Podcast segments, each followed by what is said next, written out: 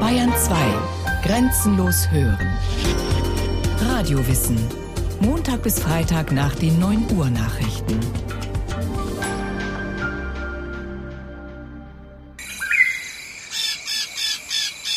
Der Regenwald. Ein grünes Porträt in vier Kapiteln. Kapitel 1 Die grüne Hölle.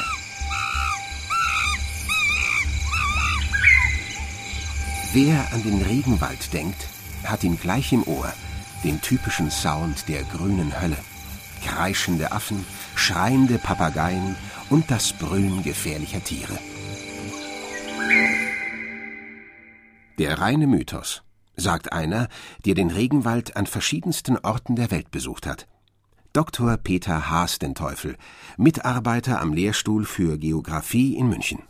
Man muss sich das vorstellen, so flimmernde Hitze und man hört dann so ein leichtes Grillen oder Zirpen, wobei man das aber auch nicht direkt zuordnen kann, welches Tier das jetzt im Speziellen ist, so ein Mischsound aus allen möglichen kleinen Insekten, die da sich im Wald bewegen. Tatsächlich sind es kleine Insekten, wie hellgrüne Singzikaden, pinkfarbene Baumzirpen oder rotgestreifte Zikaden mit hellblauem Pinselschwanz, die akustisch im Regenwald den Ton angeben. Insekten stellen hier, wie überall auf unserem Planeten, an Menge und Arten die größte Zahl. Von den 1,7 Millionen weltweit bekannter Tier- und Pflanzenarten sind 950.000 Insekten. Dabei stellen im Regenwald übrigens die Ameisen die artenreichste Gruppe. Ihnen begegnet man überall. Ganz anders den Säugetieren. Sie sind sogar kaum zu hören. Tagsüber jedenfalls. Tagsüber ist es eher so eine drückende Schwüle, da ist es allen zu heiß, da ist es wie so ein Hintergrundgeräusch. Das nimmt man auch nicht besonders wahr. Die Sonne, wenn die untergeht, wenn es dämmert, da kommen dann die Brüllaffen, die da ihr Theater veranstalten und das ist richtig ein ganz lautes Geschrei. Die Ohren muss man sich zwar nicht zuhalten, aber es ist schon sehr laut. Der Regenwald. Kapitel 2 Tiere auf Schritt und Tritt.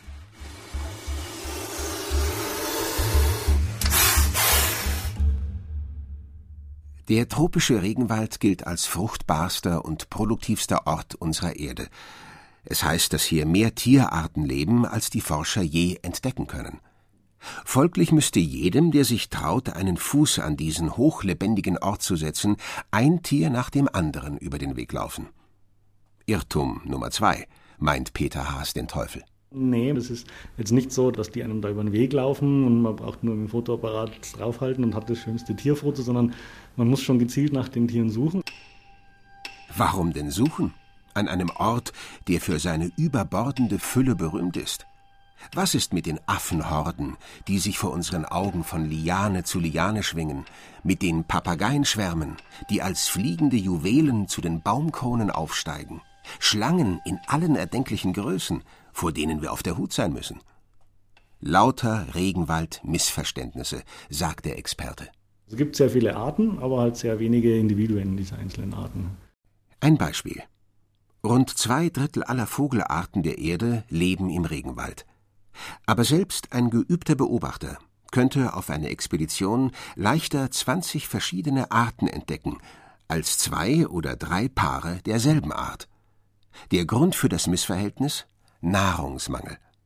Die Nahrung reicht in einem Gebiet immer nur für wenige Exemplare einer Art. Weil natürlich in dem speziellen Lebensraum ein hoher Konkurrenzkampf besteht und die einzelnen Arten haben sich da ihre bestimmten Nischen auch herausgesucht und die verteidigen sie natürlich. Nur ein Prozent der gesamten Biomasse des Regenwaldes entfällt auf Tiere, wobei die Wissenschaftler zur Kategorie Tiere winzige, im Boden lebende Organismen genauso rechnen wie Ameisen oder Ameisenbären. Die Nahrungskette ist hier folglich nicht sehr dick geknüpft. Es fehlt an Beutetieren für große Fleischfresser, und selbst blutsaugende Mücken gibt es nur am Rand der Regenwälder in so großer Zahl, dass man ein Moskitonetz als Schutz bräuchte. Im Inneren eines Regenwaldes finden nicht einmal Mücken genügend Opfer, um zu überleben. Die Idee, dass einem Regenwaldbesucher gefährliche Raubtiere im Dickicht auflauern würden, gehört demnach ins Land der Mythen wie auch die Vorstellung von seiner Undurchdringlichkeit. Der Regenwald Kapitel 3 Das undurchdringliche Dickicht Ein weiteres Missverständnis ist das Vorwärtskommen im Regenwald, das nur mit Hilfe heftigen Macheteneinsatzes funktioniert. Aber wo versteckt sich denn dann die unfassbare pflanzliche Artenfülle des Regenwaldes? Gegen seine rund 500 unterschiedlichen Baumarten pro Hektar nimmt sich der durchschnittliche europäische Wald mit rund 10 Baumarten fast schon wie Monokultur aus. Trotzdem, wo sind sie, die quadratmetergroßen Blätter, die dicken Moospolster, die riesigen Farnwedel und lianenartigen Luftwurzeln, die einem Regenwaldbesucher den Weg versperren? Der Regenwald selber ist ja da noch gekennzeichnet, dass er eigentlich sehr, sehr hoch wächst. Dass man Bäume hat, die im Durchschnitt 40 Meter hoch sind. Es gibt einige Übersteher dann, die sind dann bis zu 60 Meter teilweise hoch. Aber unten am Boden oder in der Strauchschicht, in der Krautschicht ist es eigentlich eher recht dünn bewachsen. Also man kann da zwischen diesen Baumstämmen sich ganz gut bewegen. An vielen Stellen des Regenwaldes kommt nur ein Prozent des Tageslichts bis hinunter zum Boden. Im Durchschnitt sind es immerhin 10 bis 20 Prozent. Grüne Dämmerung herrscht dort, wo wir uns Dschungel vorstellen. Das ist der Grund für den spärlichen Bewuchs der sogenannten Krautschicht. Auch die Erwartung, dort überbordende, farbenprächtige Blüten zu finden, relativiert Peter Haas den Teufel. Die Blüten sind teilweise dann auch nur punktuell angesiedelt, sprich das sind kleine Aufsitzerpflanzen, die dann ihre Blüten ausprägen oder sind Orchideenarten, die aber dann auch bis in den Baumkronen oben anzusiedeln sind. Also an den Stämmen oder auf Augenhöhe, wo man sich ja befindet, um diese bunte Farbenpracht wahrzunehmen, findet man die gar nicht so oft, sondern man muss dann schon ins Kronendach gehen, wo die größte Artenvielfalt auch ist. Und da kann es dann schon bunt werden. Also sowohl was die Flora betrifft, als auch die Tierwelt dann. Verschwenderische Blütenpracht – wie sie bei uns beispielsweise der heimische Kastanienbaum hervorbringt, wenn er weiße Blütenkerzen dicht an dicht aufblühen lässt, ist eher untypisch für den Regenwald. Der Grund ist wiederum Nahrungsmangel. Dem Boden fehlt es an Mineralstoffen wie Stickstoff oder Phosphor, die für die Produktion von Eiweiß bzw. Erbgutmaterial in Samenform nötig sind.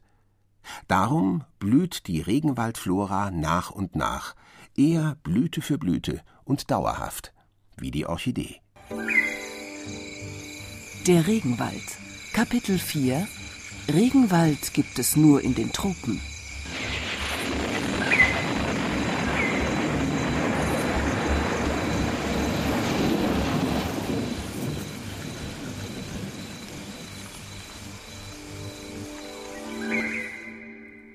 Ein letztes Missverständnis, das wir in aller Kürze aufklären wollen.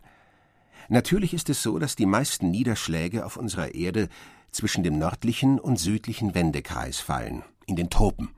Hier liegen Länder wie Panama, Brasilien, Kolumbien, Ecuador, Kongo, Gabun, Indonesien, Malaysia und Papua-Neuguinea. Und in diesen Ländern findet sich auch der Regenwald. Rund 15 Millionen Quadratkilometer umfasst dieses Gebiet, in dem die Sonne am längsten und heißesten herunterbrennt.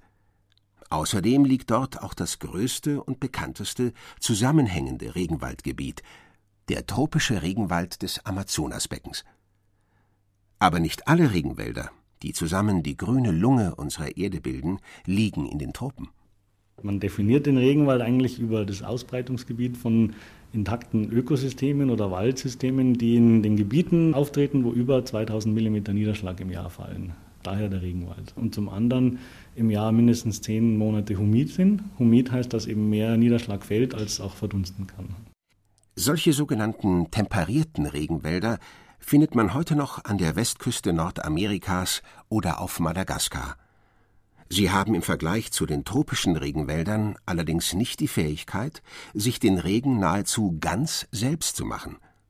Dort stammen bis zu 75 Prozent des Niederschlags aus der Verdunstung, die von den Bäumen aufsteigt. Die dabei entstehende Verdunstungskühle ist übrigens neben dem täglichen Niederschlag ein Trick, ohne den die Pflanzenwelt sich in dieser sonnenmächtigsten Zone der Erde kaum vor dem Verbrennen schützen könnte. Aber dennoch hat der Regenwald einen Feind, der seinen Bestand gefährdet den Menschen. Denn weltweit schrumpft der Regenwald beängstigend schnell. Schätzungen der ESA zufolge gehen jedes Jahr 16 Millionen Hektar Regenwald verloren. Das entspricht ungefähr der halben Fläche Deutschlands.